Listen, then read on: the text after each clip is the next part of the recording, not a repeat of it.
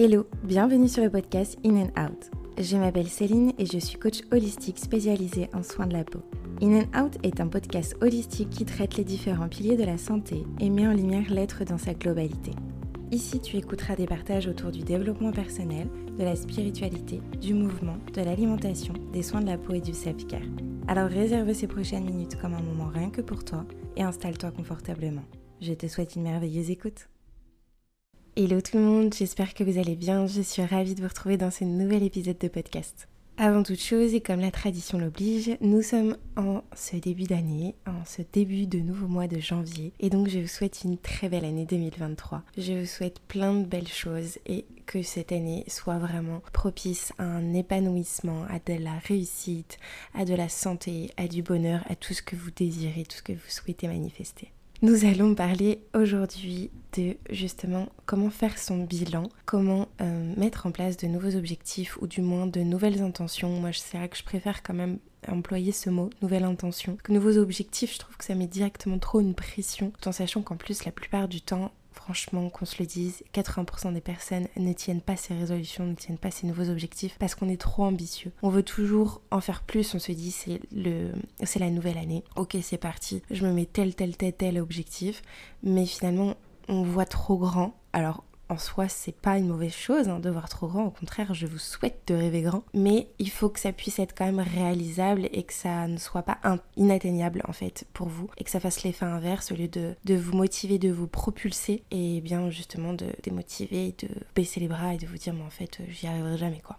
Je tenais également à faire une petite parenthèse parce que vous allez peut-être sûrement l'entendre ou pas, mais moi c'est vrai que je l'entends encore beaucoup. Je parle du nez parce que malheureusement j'ai fini l'année comme elle a commencé. Oui, sacrée anecdote. Je ne sais pas si c'est la vie qui veut m'envoyer un message sûrement. Mais voilà, j'ai fini l'année malade, donc j'espère que vous serez indulgents sur le fait que j'ai encore une petite voix, un petit fond de voix, euh, voilà, malade. Donc pour en revenir à nos moutons, je vous disais qu'en fait c'était le moment de l'année le plus propice pour pouvoir faire son bilan et poser de nouvelles intentions, tout en sachant que la plupart des personnes euh, le font plutôt fin du mois au lieu de le faire début, euh, début d'année. Tout dépend en fait, c'est propre à chacun. Tout en sachant que j'aimerais encore amener un autre disclaimer que j'ai partagé sur mes réseaux. D'ailleurs, si vous me suivez pas encore sur Instagram, n'hésitez pas à le faire, je donne aussi plein de conseils et je serais ravie de vous retrouver là-bas. Parce que j'ai partagé la newsletter également tous les lundis, toutes les deux fois par mois à peu près c'est pas trois, tout dépend comment il fait le mois. Je vous partage une newsletter et ce lundi effectivement sur la même thématique. Sauf que j'ai partagé en story le fait de bien prendre en compte qu'il n'y avait pas d'injonction à avoir là-dedans encore une fois. Qu'il ne faut pas, il ne doit pas absolument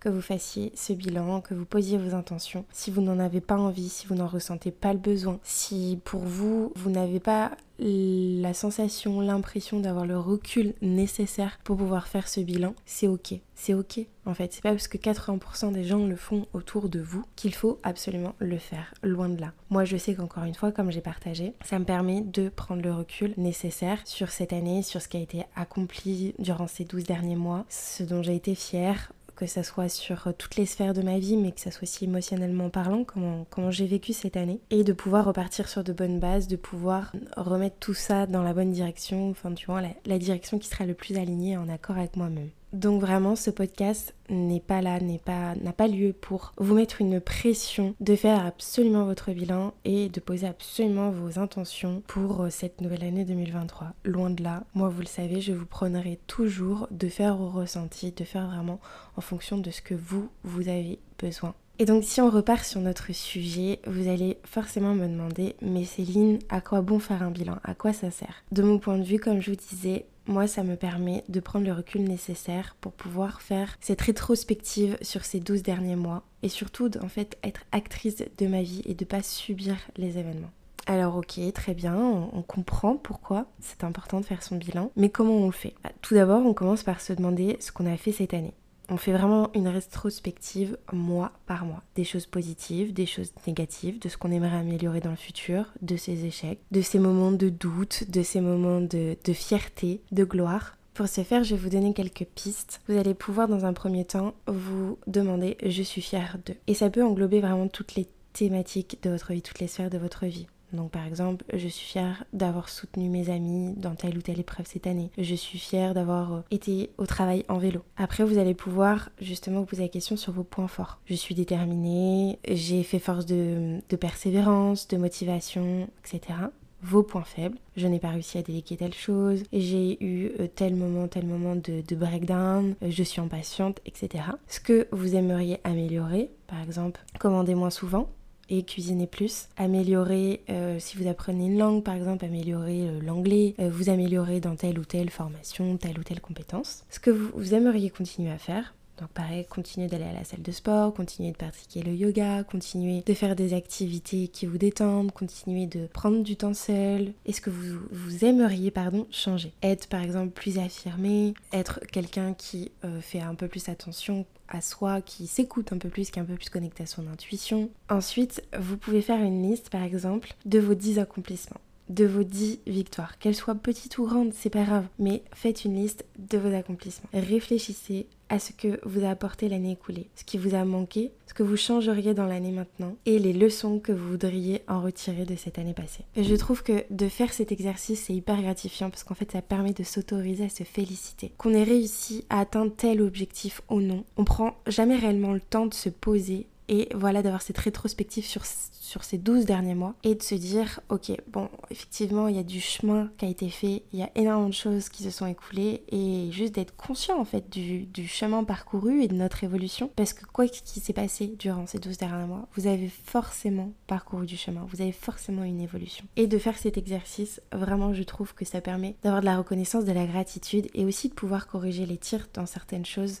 à mon sens, pour moi, c'est un moment précieux qui permet de vivre sa vie avec plus de conscience et de clarté. Ensuite, une fois que vous avez fait le bilan de ces 12 derniers mois, nous allons pouvoir poser vos intentions. Demandez-vous qu'aimeriez-vous faire différemment cette année professionnellement, personnellement? Est-ce qu'il y a une habitude, un automatisme, une façon de faire ou d'être que vous avez envie de lâcher ou de laisser derrière vous à compter de cette nouvelle année? Est-ce qu'il y a, par exemple, de nouvelles activités que vous voulez démarrer? Quelle activité vous voulez poursuivre? Quelle personne voulez-vous intégrer nouvellement, intégrer davantage ou garder dans votre vie pour cette année? Quelle relation toxique, par exemple, vous voulez quitter, couper? Quelle intention avez-vous envie de fixer pour cette nouvelle année? À quelle échéance? Quelle personne voulez-vous être? Et enfin, choisissez trois mots pour qualifier cette nouvelle année comme vous la rêvez. Par exemple, stimulante, enrichissante, épanouissante, rencontre, partage. Je vous laisse libre cours à votre imagination. Si vous ne voulez pas forcément vous poser des questions pour poser vos intentions, vous pouvez également les faire par rubrique, par thématique. Par exemple, la thématique personnelle, professionnelle, amis, famille, couple, relation. Par exemple, prévoir un week-end en tête à tête avec ma soeur, prévoir plus de moments de qualité avec mon conjoint. Par la thématique voyage, loisir, faire tel ou tel voyage, mettre en place telle activité, cuisiner euh, une nouvelle recette. La thématique du sport, de la santé, du bien-être. Et la thématique autre, où là, effectivement, ça va plus être un petit peu une thématique de rêve, de choses que vous n'osiez pas faire l'année dernière, mais que cette année, vous allez oser faire. En fait, l'important, c'est de vraiment réfléchir à ce qui compte vraiment pour vous. N'essayez pas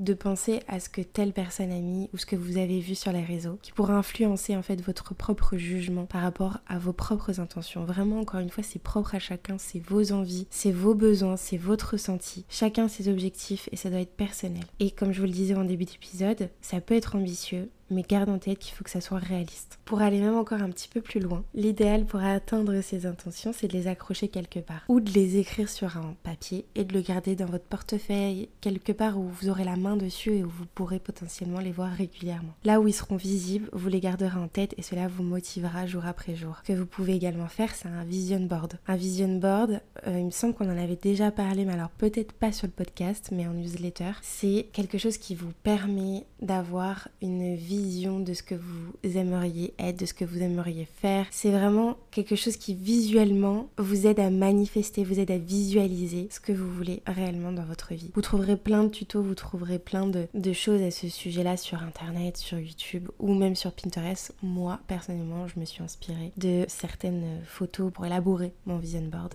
sur Pinterest. Clairement, je trouve mon inspiration là-dessus.